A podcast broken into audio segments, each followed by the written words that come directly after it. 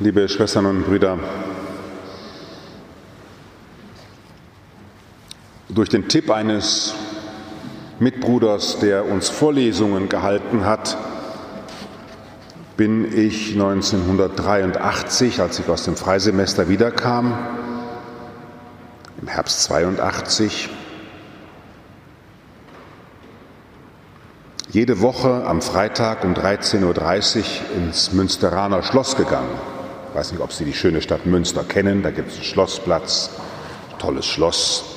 In dem Schloss ist die Universität und in dem größten Hörsaal gab es eine Vorlesung von Hans Blumenberg.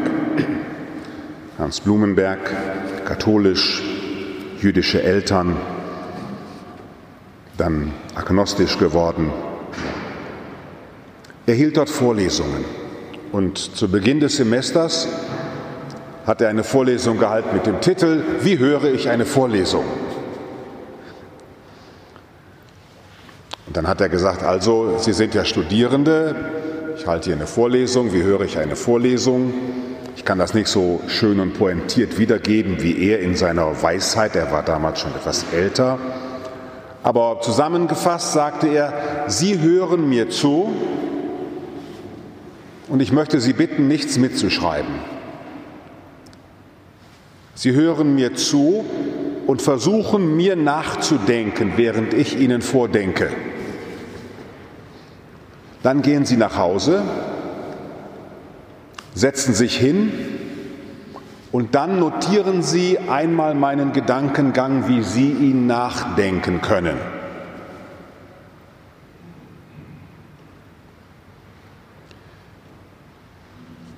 Das war natürlich schon ziemlich anders, als bis jetzt ich zu Vorlesungen gegangen bin, denn da habe ich versucht, möglichst viel aufzuschreiben und dann Papiere zu füllen und zu bekritzeln. Und er sagte, wenn Sie mir, und dann sagte er auch noch etwas, was uns ein bisschen geärgert hat, und ich lasse auch keine Fragen zu, denn bis Sie das alles wissen, was ich weiß, das dauert noch ein bisschen. Darum also lohnt es sich nicht jetzt, dass ich Ihnen Fragen beantworte hören Sie mir erstmal zu. Hat uns ein bisschen geärgert, schien uns ziemlich arrogant. Naja, wir haben es über uns ergehen lassen. Ich habe viel von ihm gelernt, nicht etwas gelernt, nicht Einzelheiten, sondern wie man es bei einem Philosophen tut, ich habe denken gelernt. Denn, liebe Schwestern und Brüder, das, was ich besonders bei ihm gelernt habe, neben dem Inhaltlichen, war, dass ich nochmal auf eine neue Idee gekommen bin zu dem, was eigentlich Menschsein ist. Denn Menschsein ist Nachsprechen. Nicht? Wie lernen die Kinder sprechen? Indem man Mama und Papa zuhört und ihnen nachplappert. Die Eltern sprechen ihnen vor und dann spricht man ihnen nach und ich nenne auch gerne nicht nur sprechen, sondern im Grunde genommen versucht man die Töne, die von der Mutter kommen, irgendwie hinzukriegen mit seinen Sprechwerkzeugen. Und dann lernt man das, was Mother Tongue ist, Muttersprache. Im Grunde genommen müsste man sagen Mutterklang. Denn es gibt ja nicht eine deutsche Muttersprache. Gehen Sie mal nach Bayern, nach Hessen und nach Westfalen und dann wissen Sie schon, wie unterschiedlich das sein kann. Also es ist Nachklingen oder vielleicht sogar Nachsingen. Wir lernen sprechen, indem wir nachsprechen. Und wir lernen denken, indem wir nachdenken. Indem wir das Denken eines anderen aufnehmen und dem nachgehen. Nachdenken. Wir können gar nichts aus uns selber heraus. Niemand von uns ist einfach tabula rasa und kann von vorne anfangen. Wir fangen immer hinterher an, einem anderen hinterher. Und dann Hans Blumenberg wieder, mein Philosophieprofessor. Und wenn Sie das jetzt ein Semester getan haben, ganz, und er hat das Wort benutzt, gehorsam, indem Sie mich haben denken hören und klingen hören, indem sie das aufgenommen haben und zu Hause aufgeschrieben haben, was sie dann nachgedacht haben, dann werden sie nach und nach dahin kommen, dass sie anfangen können, selber zu denken. Denn das Neue, jetzt nicht mehr Hans Blumenberg, sondern der Bruder Paulus, doch ein kleiner Philosophieprofessor, finden Sie nicht so ein bisschen jetzt? Hm? Also das Neue kommt letztlich aus dem, was wir gehört haben und was in uns aufgrund der Erfahrungen, die wir machen im Leben, sich ganz neu zusammenfügt und dann entspringt ein neuer Gedanke, eine neue Einsicht, eine eigene Idee. Der Sinn des Nachdenkens dieses Philosophen war also, dass wir selber anfangen zu denken. So wie der Sinn des Nachplapperns eines Kindes, wenn es der Mama und Oma nachplappert und nach und nach die Klänge der Sprache lernt, es dahin findet, selber zum Sprechen zu kommen. Haben Sie bei der Einführung von beiden diese großartige Dichterin gehört? den Sound dieser 22-Jährigen, wie sie schon mit 22 in einem Sound die ganze Welt erfasst und in Sprache bringt, eigener Sprache bringt, was heilsam ist und voranbringt. Na, Denken ist Nachdenken. Bauen ist auch Nachbauen. Ja, natürlich ist die Liebfrauenkirche einzigartig, aber sie ist eigentlich nachgebaut vielen Vorbildern und doch wieder was Eigenes geworden. Und was hängen wir nicht rein, dass unsere Wohnung bloß nicht so ist wie die Wohnung der Nachbarn? Wir wollen ja das eigene finden, aber es bedarf da, Achtung, schwieriges Wort für heute, der Demut, dass ich mich verneige vor denen, die vor uns gebaut haben, vor uns geglaubt haben, die vor uns gedacht haben. Und erst im Respekt vor dem, was war, kommen wir zu Neuem. Heidegger hat das, auch ein Philosoph, hat es mal ganz kurz auf den Punkt gebracht. Zukunft heißt Herkunft.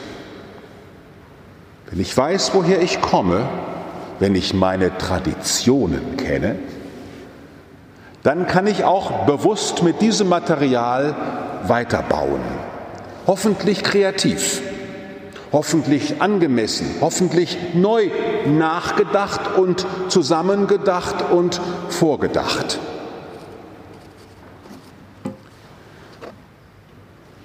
Wie Sie vielleicht schon bemerkt haben, haben wir in der Kirche was Neues schönes Vortragekreuz. Und Alexander hat es wunderbar hereingetragen.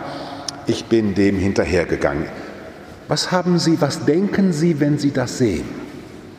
Ich möchte Sie ja immer anhalten, dass Sie die Liturgie ganz lebendig feiern, und zwar von Anfang an, schon zu Hause angefangen.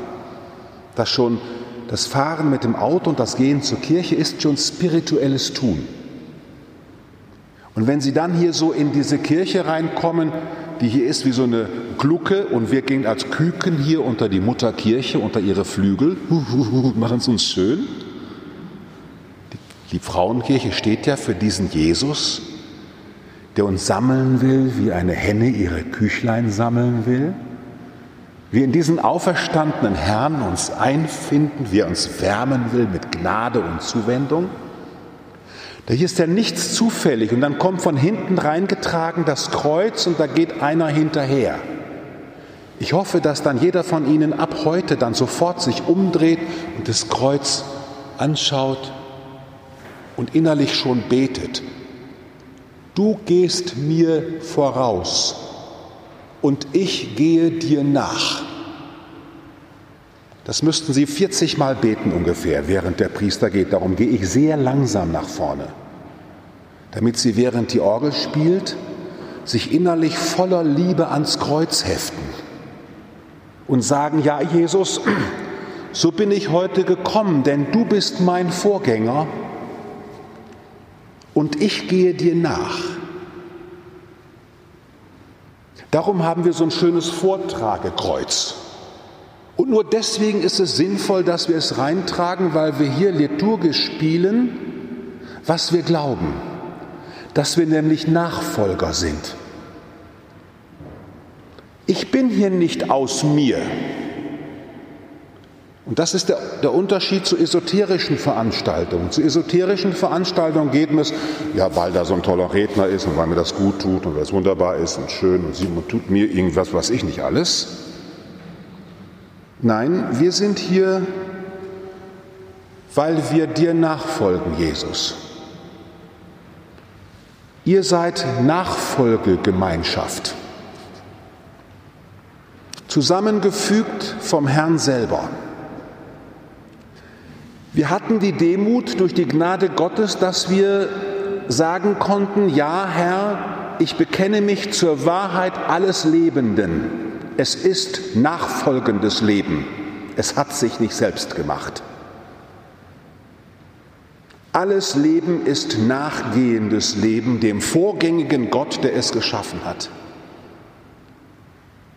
Und diesem Leben, das uns vorangeht, dem wollen wir folgen. Und wir folgen einem Gekreuzigten, weil wir noch einer zweiten Idee anhängen.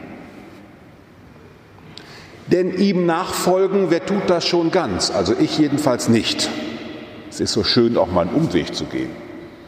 Hm? Sich so ein bisschen leichter zu machen, diese ganzen Gebote und immer beten und ach Gott nicht.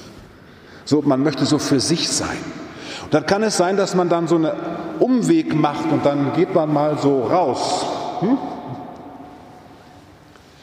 Und wir kommen hier zusammen, weil wir sagen, selbst dann, als ich abbog, um nicht mehr dir hinterherzugehen, da warst du plötzlich wieder vor mir und hast mich eingeladen, mit dir zu gehen. Das ist jedenfalls mein tiefer Glaube, ohne den ich nicht leben könnte, dass ich hier bin, weil einer vor mir geht und selbst wenn ich mich von ihm abwende, dann rennt er mir voraus,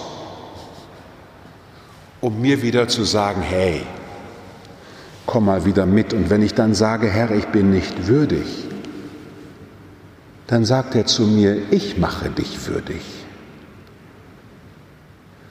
Und deswegen sind wir nicht Christen, weil wir so fromm sind und weil wir so ganz Heilige sind, bin ich nicht, sind Sie auch nicht wahrscheinlich, denke ich mal weiß ich nicht genau, sondern wir sind hier, weil einer uns heiligt und uns ermutigt, in allen Fragen und Sorgen unseres Lebens aufzustehen, ihm wieder nachzufolgen, die Netze zurückzulassen, das Alte alt sein zu lassen, um im Neuen wieder dem zu begegnen, der uns in allem vorausgeht.